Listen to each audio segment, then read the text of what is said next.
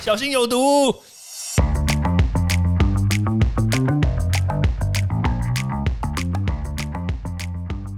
毒物去除了，人就健康了。欢迎来到昭明威的毒物教室。Hello，大家好。我们之前讲这个动物试验，对不对？动物试验其实大家可能不知道为什么要有动物试验。一般人都会觉得说啊，你这个药物要上市啊，不是做临床试验吗？做人体试验吗？干嘛做动物试验？动物很可怜。等一下，那人不可怜吗？不是很好笑？对了，重点不是这样子，重点是说。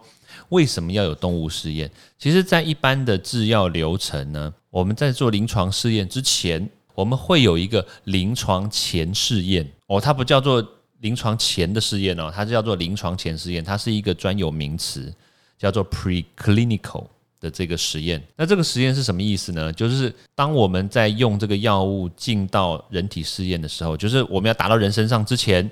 我们总是要在动物身上先看到到底要打多少剂量是有安全的，然后是有效的。确定完之后呢，然后不会造成太大的副作用。评估完之后呢，我们才可以进到下一轮去打到人身上嘛。通常来说都是这个标准流程是这样啦，所以可能很多人会搞混，说：“哎呀，那为什么要先做临床试验呢？”然后。什么时候要做这个动物试验？然后大家傻傻分不清楚，然后很多人又会笨笨的，就是说啊，你把那个人当做白老鼠啊，其实不是这样啦。因为基本上在临床前试验呢，动物试验身上呢，其实我们都已经看了，已经有基本的一些数据出来了。然后呢，经过筛选，然后降低它的这个毒性的这个浓度之后，然后才可以打到人身上嘛。但是问题就在于说，很多人就会抗议啊啊，为什么要做动物实验？对啊，像比如说我们之前讨论的很多吃素的人，他们就会反对哦，我吃的东西啊是经过动物实验出来的，那我不吃。那其实我觉得蛮奇怪的。啊，你去健保使用健保，然后拿药，对不对？啊，有些药也是经过人体试验出来的啊，你要不要吃？对啊，这不是同一个问题吗？对啊，所以基本上来说，用药使用药物，它对于这个人的这个利益跟健康其实是有大宗的关系，所以。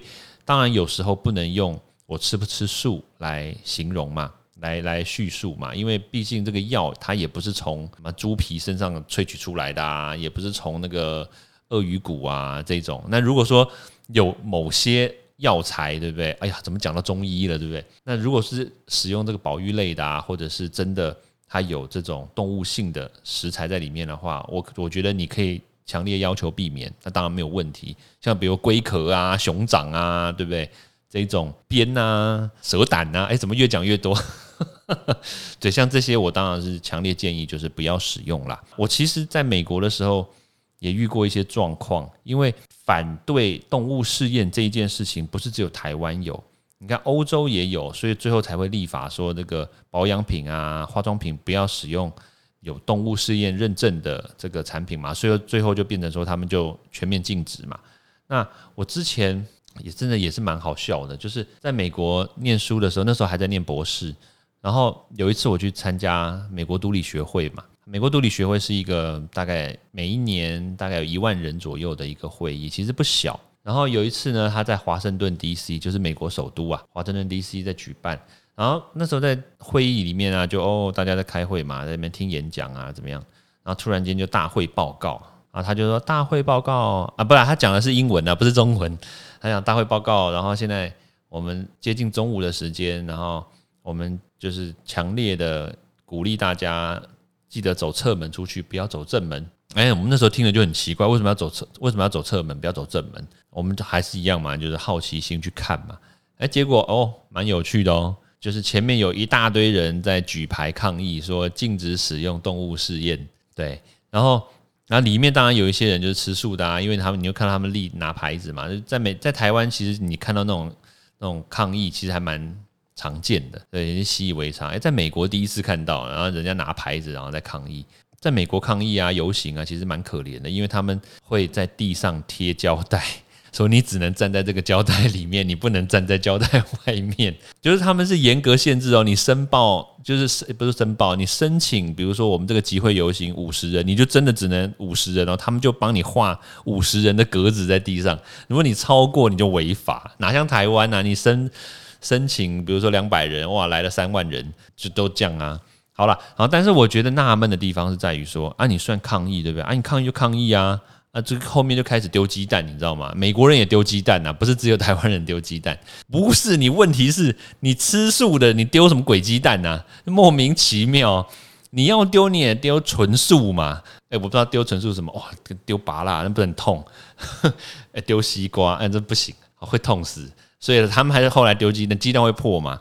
丢西瓜破你啊？不是 这样糟，这样糟糕了，这样可能会造成一些重大的伤亡。好了，所以他们，我当时是觉得很莫名其妙，你丢丢鸡蛋很奇怪。但是，但是我是回到我们的主题啦，是说这个不用动物实验确实是未来的趋势。那当然不要牺牲生命，当然这个是一个非常重要的事情。但是如果说在我们目前的科技下面，如果不能避免的话，当然我们可以尽量的降低它的这个使用支数，然后尽量增加它的动物福祉。比如说我们在操作动物实验的时候，我们可以让这个动物的这个生命呢可以受到尊重，然后呢可以降低它的疼痛的伤害、疼痛指数。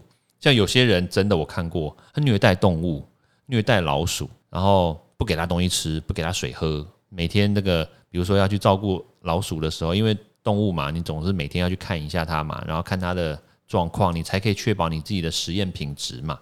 但有些人就是变态，你知道吗？我真的就讲就是变态，然后进去不是去打老鼠巴掌，不是这个意思啊，而是进去他就虐待老鼠，他就拿老鼠有一个长长尾巴嘛，他就把老鼠抓着它尾巴起来甩，像甩，你知道吗？甩就像甩，你要甩什么陀螺？我就看过这种了，我就说你你莫名其妙，你心理变态吗？哎，这不是台湾人哎，这这个老美也这样干哎，你知道吗？他们会觉得说哦，这个就是 rats，你知道吗？老鼠鼠辈。我们讲翻译的时候就是说啊，这是鼠辈。哦，讲到这个我还想我看过，真的是夸张夸张。以前在念也是在念博士的时候，他们通常他们的美国的动物房，说实在话，它的这个品质都还蛮不错的，比台湾好很多了。那台湾现在是在真的都在改善当中。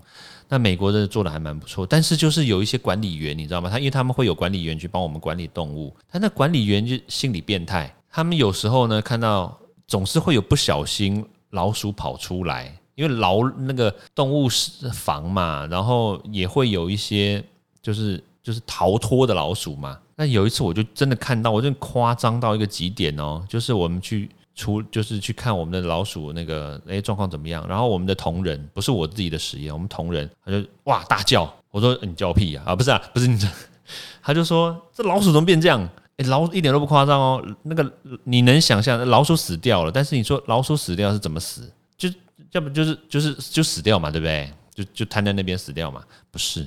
那个老鼠是被踩死的，那踩死以后，你还可以把它放回人家那个那个实验笼里面，你不觉得变态吗？而且那个老鼠，哎，那大老鼠，哎，不是不是小小鼠哦，是大鼠。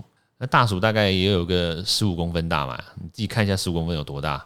而且它是被那个，我怎么你你知道我怎么知道它被踩死吗？是那个老鼠是整个被压扁，被压扁。然后呢，它扁是扁身体一半，另外一半还是就是拱起来，另外一半是扁的，而且身上有穿着 Timberland。你知道美国很多美很多那种管理员啊、工人那种大白人，他们很喜欢穿 Timberland 的那种黄色的那种靴子，而而且再加上冬天嘛，就是冷啊，走雪地，那当然没有问题。但是我们就看到那个鞋印，你知道吗？，Timberland 还压在他身上，你知道吗？那个鞋印就。就在在他身上，就是可见他踩下去之后是踩的有多大力，而且他还蛮蛮厉害的，还蛮踩的蛮准的。老鼠跑得很快，所以我的意思就是说了，很多人即使我们不吃这些经过动物实验做出来的这个药物啦、食品，但是我觉得基本上我们要改善的不是只有这样子的层次，而是说我们要改善这个人心里面的这个心态跟态度，这样子社会。才会更进步嘛，这样子的这个动物福祉才会跟着提升嘛，不然的话，这种虐待动物的事情只会层出不穷啊，发生在这个阴暗的角落嘛，对吧？OK，好，时间关系呢，我们下次见喽，拜拜。欢迎大家到 Apple Podcast 或各大收听平台帮我订阅、分享、留言，有任何问题或想知道的内容，也欢迎大家来找我讨论哦。